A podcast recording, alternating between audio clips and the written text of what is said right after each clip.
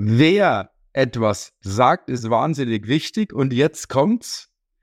Die Kunst ist es, wer zu sein. Also werde wer. Werde zumindest in deiner Branche, in deinem Geschäftsbereich wer, weil umso mehr du da bist, umso mehr hört das eigene Unternehmen, die Geschäftsleitung auf dich und umso mehr hört der Markt auf dich, deine Kunden auf dich, deine äh, Kooperationspartner auf dich.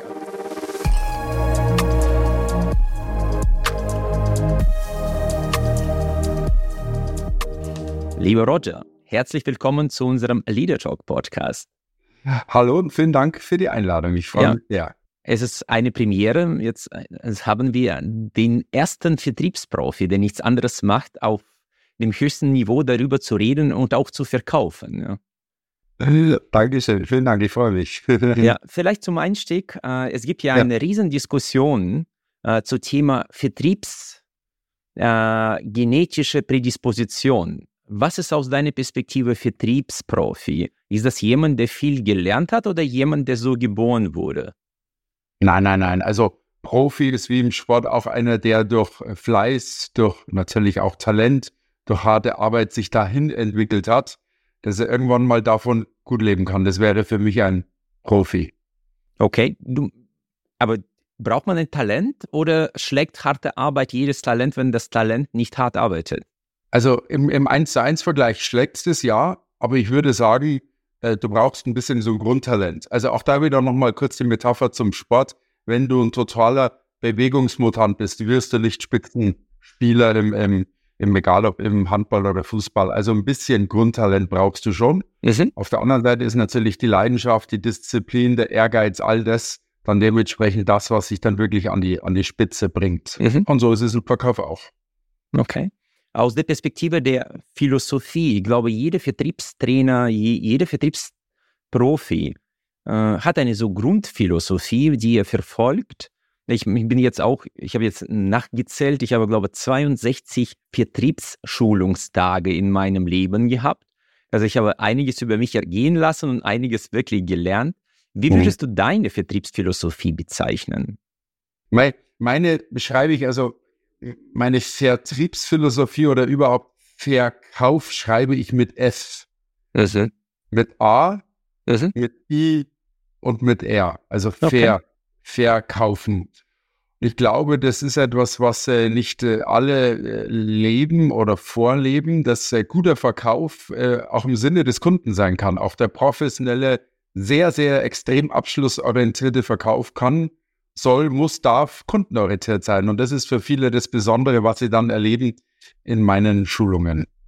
Ja, Okay, das ist Verkauf aus der Perspektive des Kundenmehrwertes sozusagen, Mhm. was auch uns sehr liegt.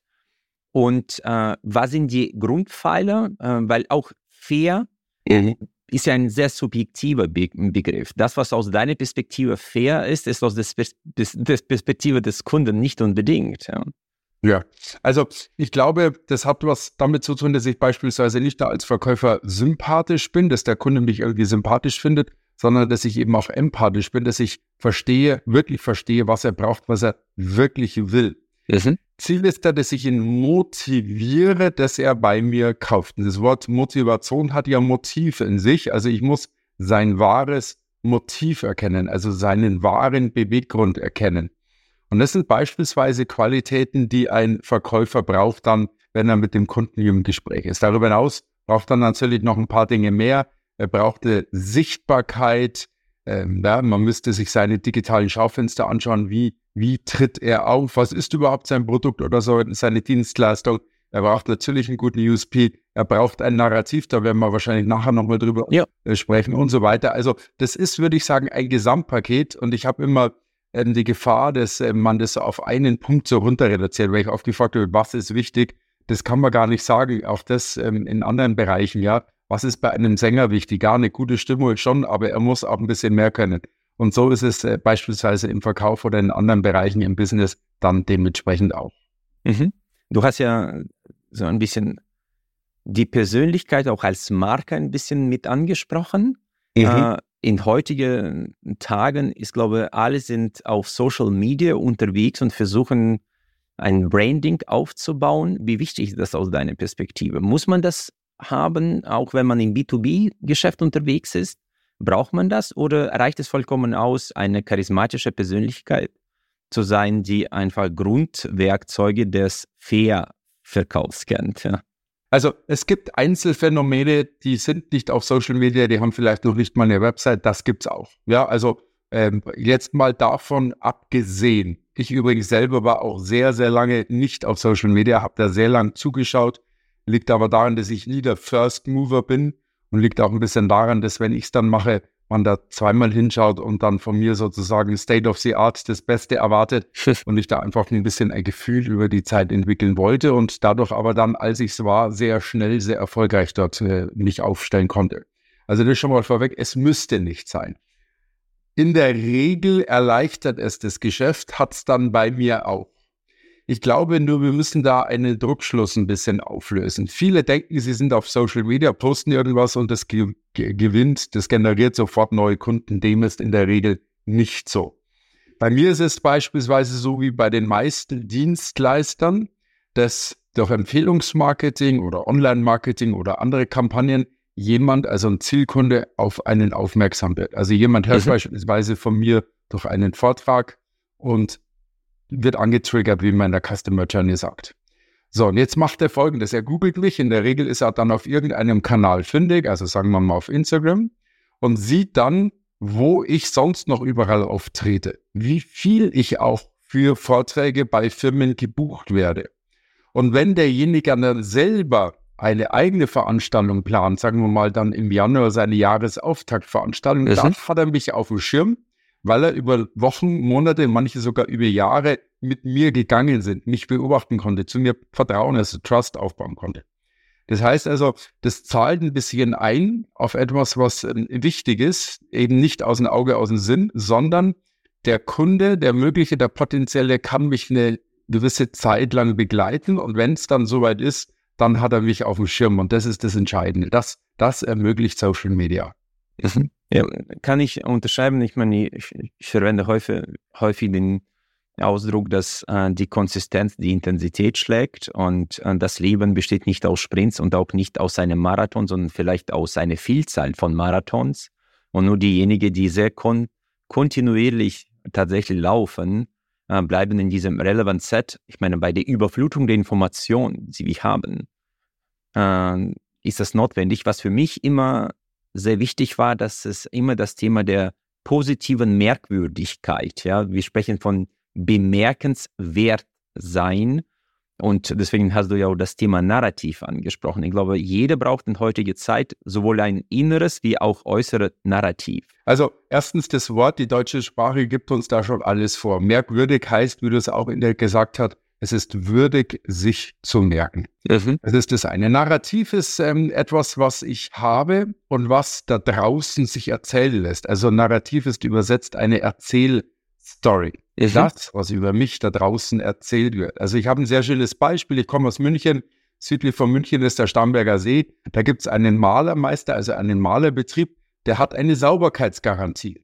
Das heißt also, wenn man den beauftragt und der seine Arbeit verrichtet, also eine Wand streicht und danach noch irgendwo ein Farbklecks ist, der da nicht hingehört, ja, weil er da versehentlich irgendwie einmal nicht hier sauber gearbeitet hat, wenn dem so wäre, dann müsste man als Kunde die Rechnung nicht bezahlen. Mhm. Das ist, Entschuldigung, wenn ich so sage, ein geiles Narrativ. Warum? Ja. Weil am Starnberger See nimmt man dann noch den Maler, den mit der Sauberkeitsgarantie. Das lässt sich so schön erzählen. Ich erlebe das selber in meinem Umfeld, wenn jemand auszieht oder umzieht oder wegzieht oder herzieht. Ich komme immer ungefragt mit dem Maler mit der Sauberkeitsgarantie um die Ecke.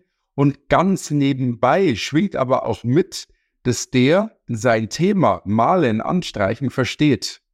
Ja, dass er irgendwie affin Das ist eine Grundvoraussetzung. Genau, das Grundvoraussetzung. Mhm. Und das ist beispielsweise, da gibt es ja viele ein, das, ist, das sind starke Narrative. Also da habe ich sehr, sehr viele Beispiele. Und äh, wenn, wenn ich jemanden ähm, berate, ist es somit eine der ersten Aufgabe, Aufgaben, dass wir ein Narrativ herausarbeiten, wenn es nicht schon eins gibt im Unternehmen. Wie lautet dein Narrativ? Ganz einfach, ich bin nur auf Empfehlungsbasis buchbar.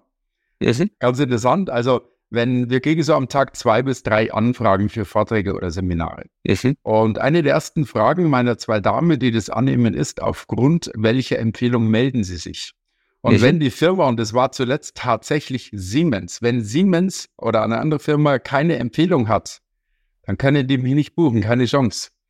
Jetzt könnte man sagen, ja, aber der entgeht mir ja Umsatz. Sage ich darauf, nee, ich mache so oder so. Meine 150 Vorträge im Jahr, das ist eh schon viel. Das ist mit meiner Familie so abgesprochen, kein mehr, kein weniger. Und die 150, die kriege ich mit dieser einen Firma oder ohne die eine Firma sowieso verkauft. Ja.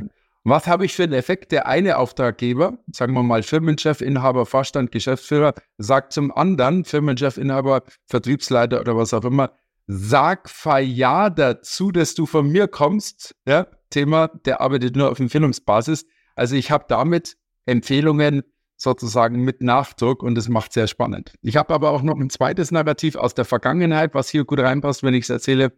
Ich war in den 90er Jahren Finanzdienstleister. Ich hatte ein sehr, sehr erfolgreiches Unternehmen, eine Aktiengesellschaft, Strategie Aktiengesellschaft und trotzdem noch sehr viele Kunden selber beraten und hatte dabei viele Kunden bei der Lufthansa und FMG, das ist die Flughafen München GmbH. Mhm.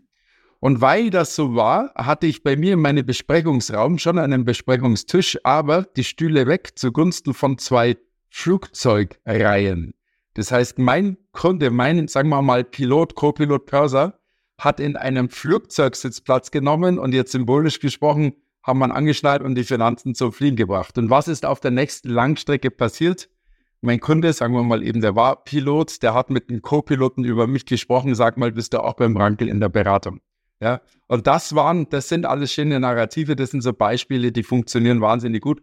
Losgelöst davon, dass dann die, gut, die gute Beratung, das gute Beratungskonzept oder die Leistung, die dahinter steht, natürlich auch dem entsprechen muss. Also das eine soll jetzt nicht das andere irgendwie ausschließen oder in Frage stellen, sondern das, was wir gerade besprechen, ist das, was da draußen weiter erzählt wird, der erste Triggerpunkt. Und der ist wahnsinnig, wahnsinnig, wahnsinnig wichtig.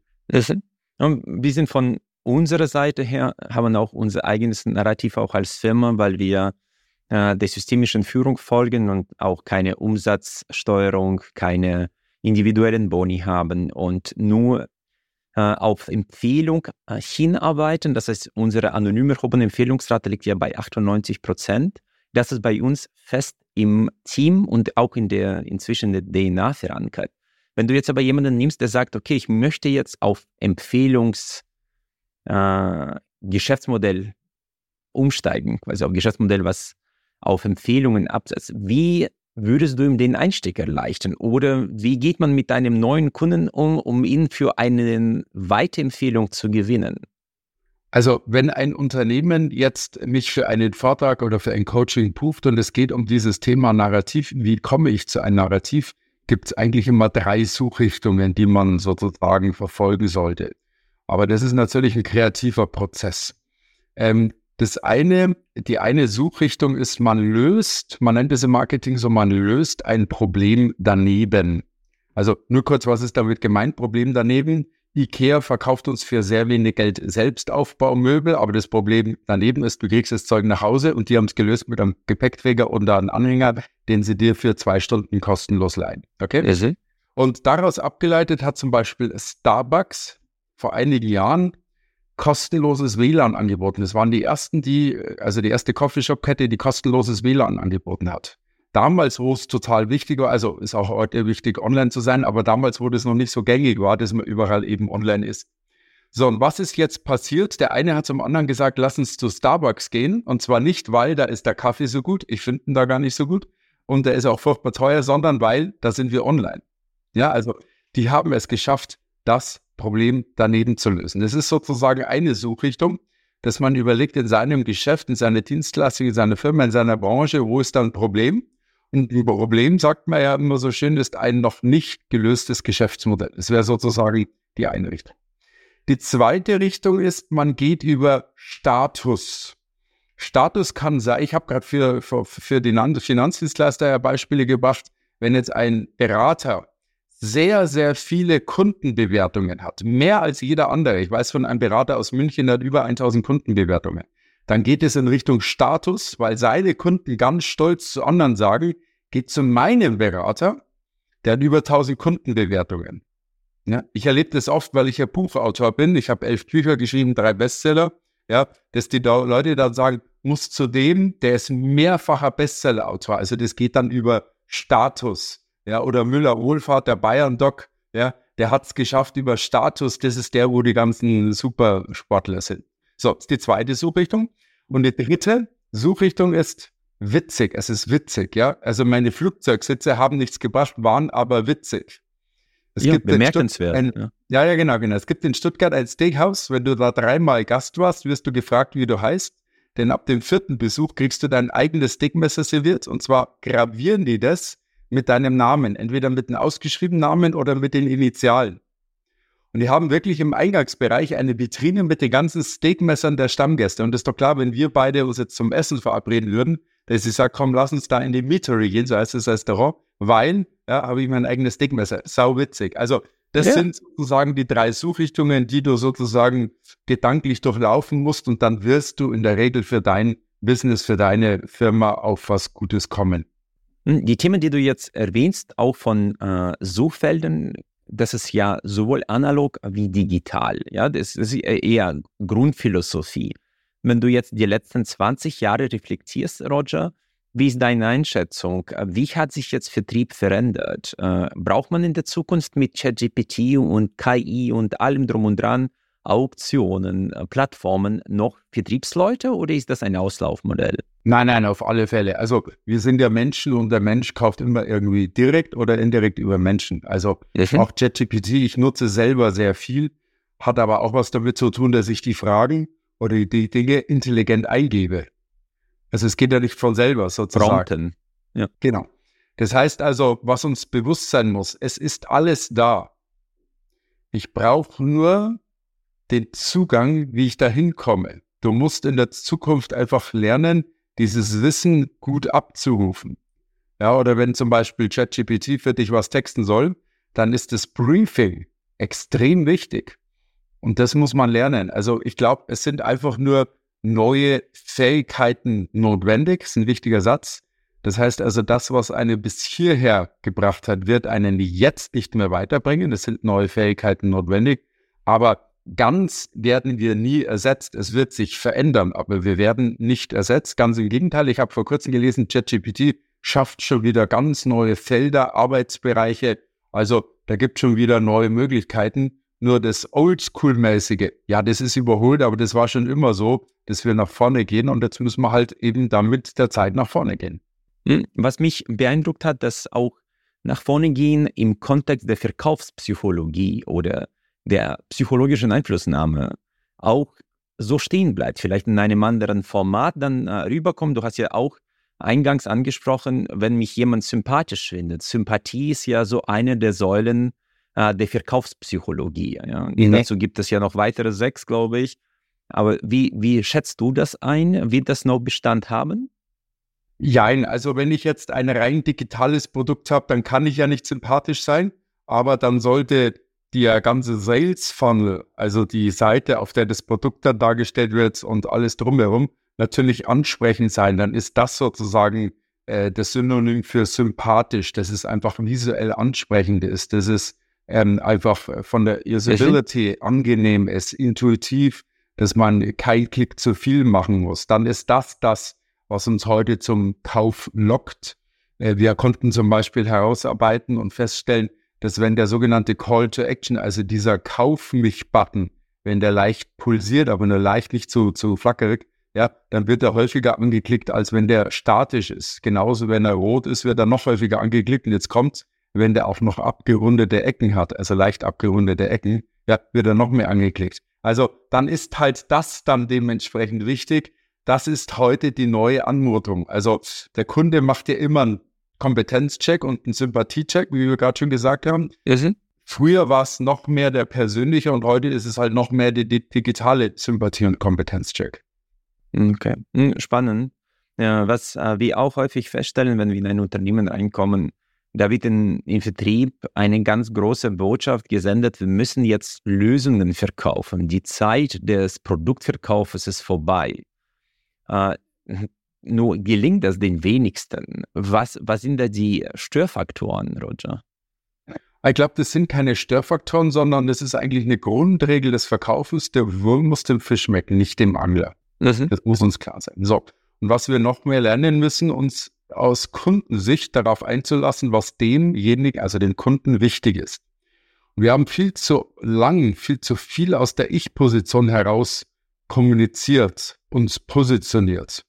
Also einfaches Beispiel, Parship sagt, alle elf Minuten verliebt sich ein Single und so weiter über Parship die haben es verstanden. Jetzt losgelöst davon, dass das irgendwie fragwürdig ist, warum ein Single und so weiter, aber die haben es verstanden. Sie sagen nicht, wir sind die größte Partnervermittlungsagentur, also nicht auf Ich-Standpunkt, sondern was es dir bringt, wenn du Single bist. Oder Schülerhilfe sagt, fünf weg oder Geld zurück. Ja, also sie sagen nicht, wir sind Deutschlands größte Schülerhilfe aus der Ich-Position heraus, sondern sofort, was es den Eltern und den Schüler bringt. Mhm. Ich glaube, das ist eine Qualität des Denkens, die müssen wir noch mehr fokussieren, in die Überlegung reinzubringen, was bringt es dir? Eins meiner Bücher heißt Die Geheimnisse der Umsatzverdoppler. Funktioniert gut, der Titel ist auch ein Bestseller geworden, ja, weil sofort sagt oder suggeriert, damit kannst du deinen Umsatz verdoppeln. Bei der Way ist es auch noch äh, geheimnisvoll und so weiter, macht es immer spannend. Oder der Kollege Bodo Schäfer, Kollege Bodo von mir, der hat äh, mal ein Buch ausgebracht, hat nicht funktioniert und dann hat er es umbetitelt in sieben Jahren zum Millionär, dann wurde es zum Weltbestseller. Also das ist dieses in der Sprache der Zielgruppe und vor allem in den Nutzen rein äh, kommunizieren. Das heißt also nicht Nagelclips verkaufen, sondern schöne Nägel. Und mhm. das, glaube ich, das gelingt nicht jedem im Tagesgeschäft, dass er beispielsweise bei der nächsten Produktpräsentation in die Transformation geht. Wie kann ich das jetzt meinem Kunden sozusagen am Point of Sales kommunizieren? so dass der das auch wirklich gut findet. Das glaube ich, äh, ist die große Kunst. Hm. Wobei den, den Punkt mit äh, Kaufe bei dem Marktführer oder bei Number One und so weiter, das hat ja auch eine Daseinsberechtigung, weil aus der Verkaufspsychologie heraus suchen die Menschen eine Bestätigung. Du hast ja als Suchfeld Status genannt. Und mhm. äh, man weiß ja bei einem Marktführer, man höchstwahrscheinlich auch nicht unbedingt einen Fehler macht. Ich glaube, das kann man Absolut. jetzt nicht ausschließen oder ausgrenzen. Das ist immer eine Kombination aus allem, äh, sowohl aus Kundenperspektive zu kommunizieren, aber gleichzeitig das untermauern, vielleicht mit äh, Statusbotschaften. Ja, absolut, ja. Und noch eine kurze Unterbrechung in eigene Sache. Sollte Ihnen unser Podcast gefallen, bitten wir Sie darum, dass Sie uns abonnieren und uns vielleicht mit einer guten Bewertung unterstützen. Das hilft uns auch bei Algorithmen von Spotify und Apple. Ich bedanke mich herzlichst vielleicht ein Thema, das uns sehr bewegt. Der größte Hebel im Unternehmen, wenn man jetzt GNV anschaut und sagt, wo können wir wirklich ansetzen, ist unmittelbar mit dem Vertrieb äh, verbunden, nämlich Preispolitik und Pricing. Und äh, dafür schenkt man extrem viel Geld. Liegt manchmal daran, dass man vielleicht zu vergleichbare Produkte verkauft, nicht äh, gut genug im Narrativ ist oder im äh, verkaufen. Wie siehst du das? Was sind deine Erfahrungen in Bezug auf Pricing?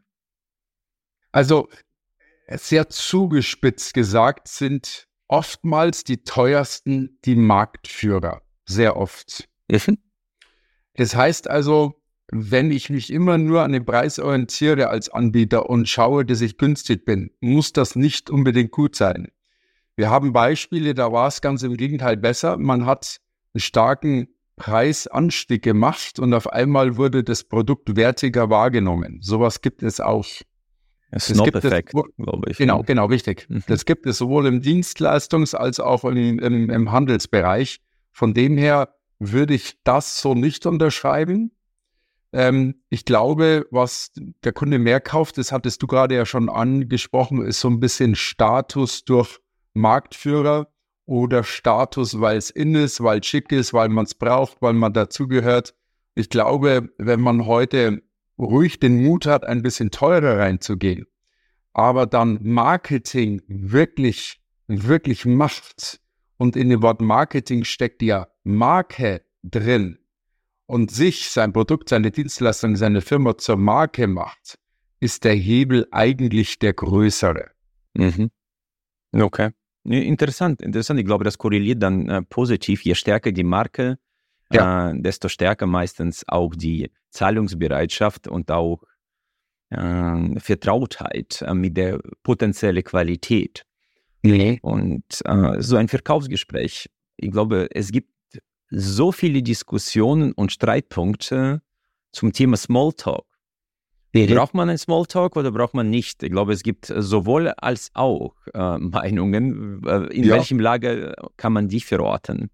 Also, beim Erstkontakt nein oder zumindest nicht am Anfang. Okay.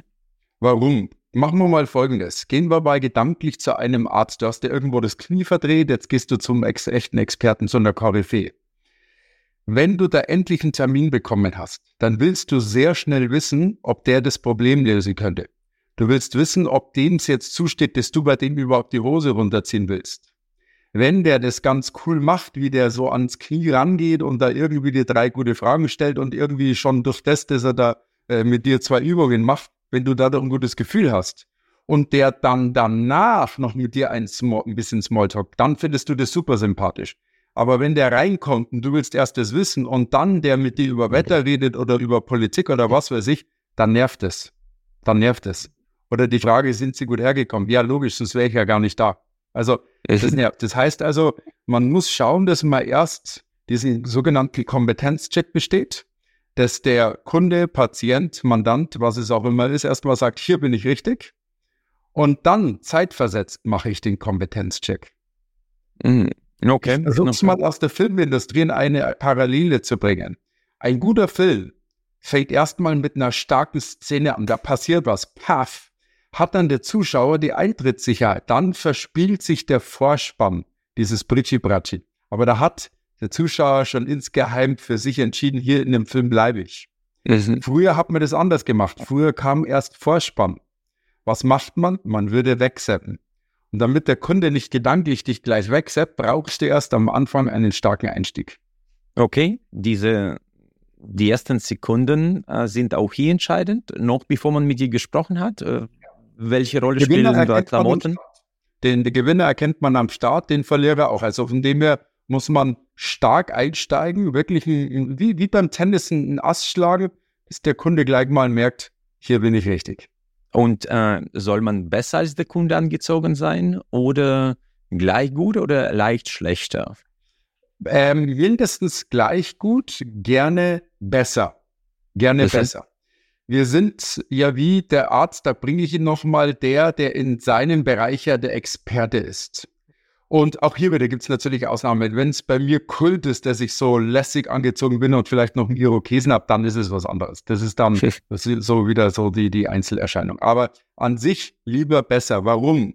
Weil wir in der Regel immer von Menschen kaufen, ja, die mindestens ebenbürtig sind. Wir kaufen nie in der Peer Group unter uns, sondern eher über uns, ja. Wir würden auch nie bei jemandem anfangen, der unter uns ist, sondern wir, wir fangen bei jemandem an, der über uns ist. Wir lassen uns was sagen von jemandem, der uns auch was sagen darf, weil er über uns steht. Also ruhig lieber einen Schnaps drauf ähm, äh, äh, setzen sozusagen. Wenn ich das kurz zitieren darf, das ist auch neu übrigens äh, in der Psychologie erkannt worden.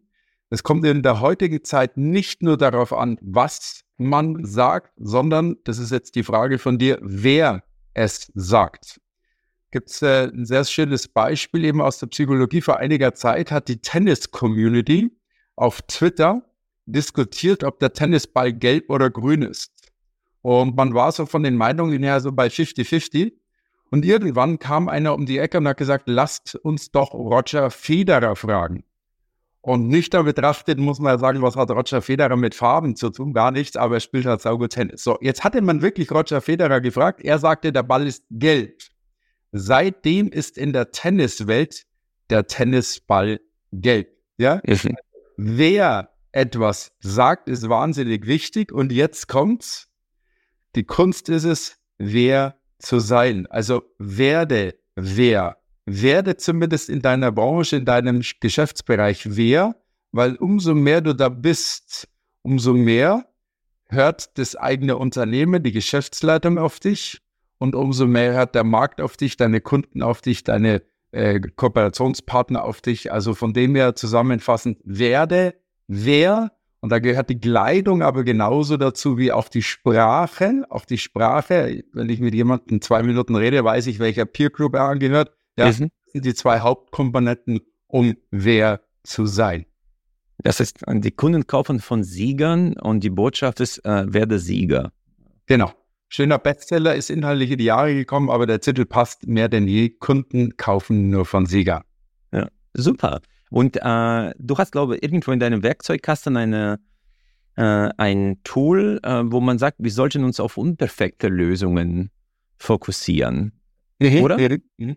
Ja, also damit muss man jetzt sehr differenziert umgehen. Aber wenn ich jetzt dem Kunden etwas zu Perfektes anbiete, dann ist es manchmal so, dass er, dass er damit ein bisschen, ein bisschen überfordert ist. Ja, also ähm, der Autoverkäufer, der dann noch mit dem Kunden gemeinsam irgendwie das Finish macht, ja, zum Beispiel dann noch während die zweite Espresso trinken, den Mechaniker schnell bittet, dass er dann die Kennzeichen draufschraubt oder ähm, irgendwas noch macht sozusagen am Schluss, dass er es dann wie am Schluss individualisiert bekommt, das Produkt. Das ist eigentlich der, der schönste Verkauf, den du machen kannst. Wenn es zu perfekt ist, wenn der Kunde nicht mit auf die Reise genommen wird, ähm, dann, dann verlierst du, das kann dann gefährlich sein. Das ist aber ein sehr differenzierter Punkt, den muss man fast ein bisschen im Einzelfall genau anschauen, sonst kann man den auch wirklich falsch verstehen. Das ist ja interessant. Und äh, du hast ja schon so viele Leute gesehen, so viele Vertriebsprofis. Und äh, du hast ja bestimmt auch einen Vertriebsprofi gesehen, die jetzt mehrere Jahrzehnte äh, im Verkauf sind. Und wenn du jetzt sie coachst, welche zwei, drei Fehler stellst du auch bei den Menschen fest, die schon echt lange dabei sind und auch relativ erfolgreich und trotzdem, wo findest du meistens weiteren Verbesserungsbedarf oder Verbesserungspotenzial? Also ich kann die Frage auf zwei Ebenen ganz gut beantworten. Das eine ist, die, die gut sind, von denen hast du gerade gesprochen, ja. die hören in der Regel auf, irgendwann mal noch besser werden zu wollen. Okay. Sie das sind ja schon gut. Sie sind dann auf einem Plateau, da sind sie besser, auf dem richten sie sich ein, auf dem geht es ihnen wirtschaftlich gut und alles ist fein. Mhm, sie haben dann auch ein bisschen Angst, dieses tolle Plateau, dieses Niveau zu, zu verlassen, weil sie könnten es auch wieder genau verlieren. Das erlebe ich sehr oft, dass sie so eine Anfangsmotivation haben am Beginn ihrer Karriere. Da haben sie ja nichts zu verlieren, aber die Chance, viel zu gewinnen.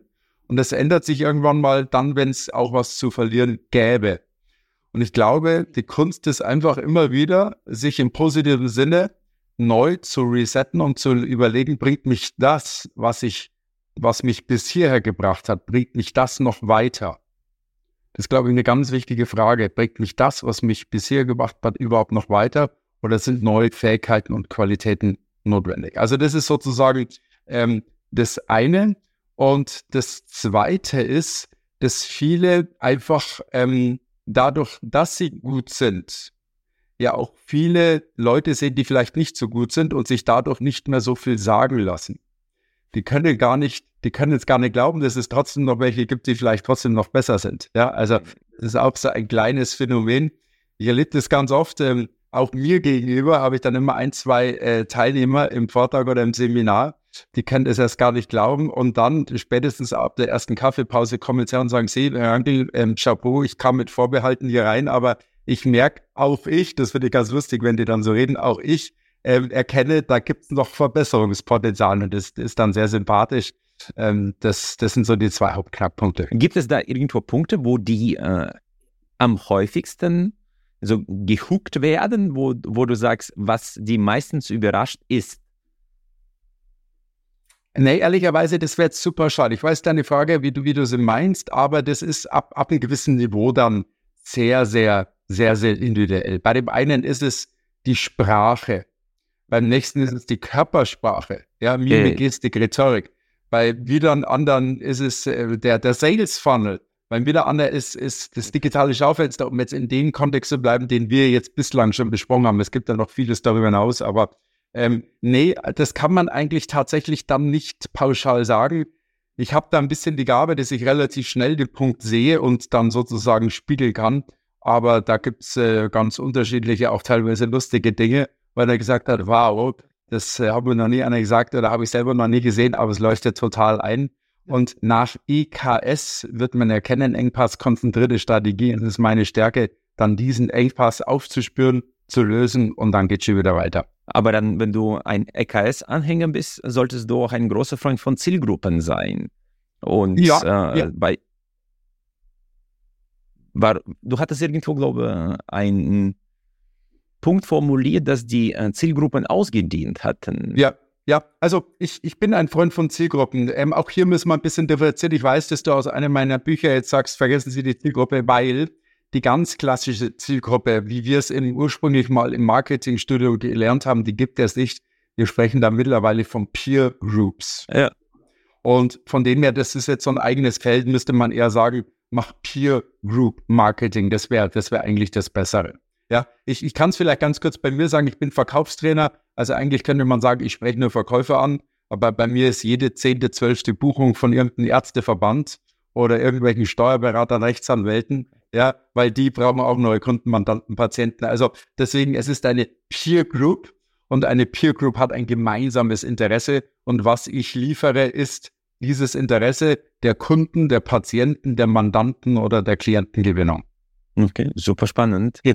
Roger, vielleicht äh, noch ein paar Fragen zum Schluss, äh, die wir immer äh, in diesem Podcast mit abfragen. Äh, die erste Frage, äh, gibt es ein Buch, das muss jetzt kein Sachbuch sein, kann aber ein Sachbuch sein, das dein Leben in gewisser Art und Weise geprägt hat, wo du sagtest, wow, das war ein Erlebnis, das Buch möchte ich weiterempfehlen. Ich habe vor sehr vielen Jahren, da war ich 20 Jahre jung, habe ich äh, Dr., nee, nicht Dr. Professor Tepperwein, Kurt Tepperwein kennengelernt auf Teneriffa, hat er mich eingeladen, fand ich sehr bewegend. Und sein Buch, Die geistigen Gesetze, habe ich bestimmt sechs, sieben Mal gelesen. Kein anderes Buch habe ich öfter gelesen. Da gibt es Sätze, da habe ich einfach äh, für mich so viele Dinge im Kopf lösen können.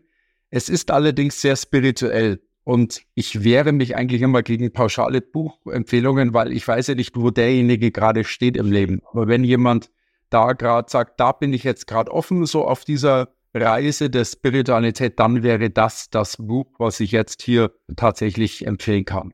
Dass du mit 20 äh, spirituelle Bü äh, Bücher liest, ist äh, schon sehr spannend. Deswegen ist auch Frage äh, perfekt überleitet. Was würdest du jetzt mit deiner ganze Lebenserfahrung dem 20-jährigen Roger empfehlen? Sich schon viel weiterzubilden und viel Input reinzuholen, viel zu lesen, viel zu lernen, viel zu machen. Aber, und jetzt kommt's aber, dann aber auch irgendwann mal Schluss machen und es einfach tun. Also ich habe ähm, tatsächlich schon bei 15, 16 angefangen, viele Seminare und äh, Vorträge und so weiter. Also ehrlicherweise, das, was du jetzt in deinem Leben so mit 62 Tagen, das habe ich auf, äh, auf ein Jahr, glaube ich, geschafft. Also ich habe äh, in meinem Jahr, in meinem Leben eine Viertelmillion in Weiterbildung investiert und ähm, habe aber ganz bewusst immer wieder auch mal Schluss gemacht und habe gesagt, so, jetzt gehe ich in die Innenschau und überlege, wie mache ich das jetzt? Ich habe übrigens auch für mein allererstes Buch nicht andere Bücher hergenommen und recherchiert, sondern ich wollte frei sein und bin in die Innenschau gegangen, bin in Medias Res gegangen. Und ich glaube, das ist eine Qualität des Denkens, dass wir immer wieder auch mal wissen, und das Urvertrauen haben, wir haben es eigentlich alle schon in uns. Das, was wir außen lesen oder lernen oder sehen oder hören, das bestätigt ja oft nur das, was wir eigentlich insgeheim schon gespürt haben. Ich erlebe das auch oft, dass in meinen Ausführungen dann jemand sagt, ja, irgendwie habe ich das schon so mir gedacht oder gemacht, aber ich konnte es vielleicht nie so klar benennen. Ich kann das mit meinen Ausführungen noch mal ein bisschen nachschärfen, aber ähm, das, glaube ich, ist eine Qualität, dass man immer noch mal bei sich ist und seine Individualität letztendlich da zum Ausdruck bringt, weil dann wird man so besonders und einzigartig, wie es jemanden in der Form noch nie gegeben hat. Wobei, Roger, da kann ich jetzt eine Einschränkung äh, vielleicht mit aufführen. Mit 20 würde ich das nicht empfehlen, weil mit 50 ist das eindeutig. Man kann bei sich sein. Mit 20 sollte man äh, sich erst entwickeln, weil da hat man einfach noch zu wenig davon erlebt. und Streitgespräch führen, entwickeln, ja. Also entwickeln. Deswegen, genau, ich gehe, ich gehe da äh, eine andere Meinung nach, weil sehr viele mit 20 das Produkt ihrer Umwelt sind und so sehr im Außen leben. Und ich glaube, es ist richtig, wenn ich sage, der 20-Jährige sollte auch ein bisschen auf sich schauen und seinem Gespür, seiner Intuition folgen, weil 99,9 Prozent der Leute da draußen zu sehr im Außen sind. Also da können wir gerne jetzt eine Diskussion ist, führen. Ja, ich, ich, will einfach nur darauf, äh, ich, ich, will darauf hin, dass äh, wenn jemand mir sagt, bleib so wie du bist. Ja, das ist was anderes. Das was ja, anderes. aber das ist ja äh, die, deswegen wollte ich das ein bisschen abgrenzen, weil die implizite Botschaft ist, so wie du bist, sei bei dir und eigentlich äh, sind wir im Leben eine multiple Ansammlung von Persönlichkeiten, die sich im äh, Laufe des Lebens entwickeln. Und deswegen Mal, ist es. Ich, ich gebe dir ein Beispiel. Als ich mit als, als Speaker, als Vortragsredner angefangen habe, haben sehr viele von außen gesagt, Roger, du brauchst eine Präsentation oder dies, das und jenes. Ich bin heute noch der Einzige, der ohne Präsentation arbeitet. Ich bin wirklich ein echter Sprechberufler. Ja? Aber ich habe gemerkt, dass wenn ich jeden Tag einen Vortrag halte oder teilweise Seminare, bin ich am Abend sehr K.O. Mhm. Jetzt habe ich etwas gemacht, das hat mir gar niemand empfohlen, aber ich habe gespürt, ich brauche das. Ich habe nämlich mit einem Stimm- und Atemtherapeuten gearbeitet. Ja, das hat mir meine innere Stimme gesagt. Und da war der Hebel. Seitdem kann ich noch besser modellieren. Seitdem kann ich noch mehr interagieren, mit der Stimme arbeiten und kann noch mehr es schaffen, dass die Leute mir noch besser zuhören und muss jetzt nicht über eine Präsentationsfolie da irgendwie um die Ecke kommen. Also ich glaube, das Beispiel zeigt, dass der Tipp, der Rat von außen nicht der gute war, sondern der Tipp von innen war es eigentlich. Ja. Und trotzdem hast du am Ende dann einen Rat von außen geholt, ja, nämlich ja, ja, von einem ja, Atemtherapeuten. Wie sage ich ja immer wieder, genau, immer wieder, genau. Aber Passt. Und das genau. ist, ah, ich glaube, wir sind beieinander. Ich wollte nur ein bisschen kreative Reibung mit reinbringen, damit es nicht zu, äh, zu äh, flüssig ist. Und äh, Roger, dann die letzte abschließende Frage, vielleicht auch ja. die schwierigste. Was ist der Sinn des Lebens für dich? Boah, die Frage ist so groß, ich habe keine Antwort. Okay. Das ist, ist, auch okay, ja. Ich meine, entwickeln, äh, man kann auch diese Frage entwickeln. Nee, Roger, dann vielen herzlichen Dank. Das, das war mir eine äh, große Freude bin mir sicher. auch sicher, dass man aus, auch aus diesem Gespräch sehr, sehr viel mitnehmen kann. Ich danke dir herzlichst. Danke auch. Vielen Dank, hat Spaß gemacht. Viele Grüße. Sehr gerne.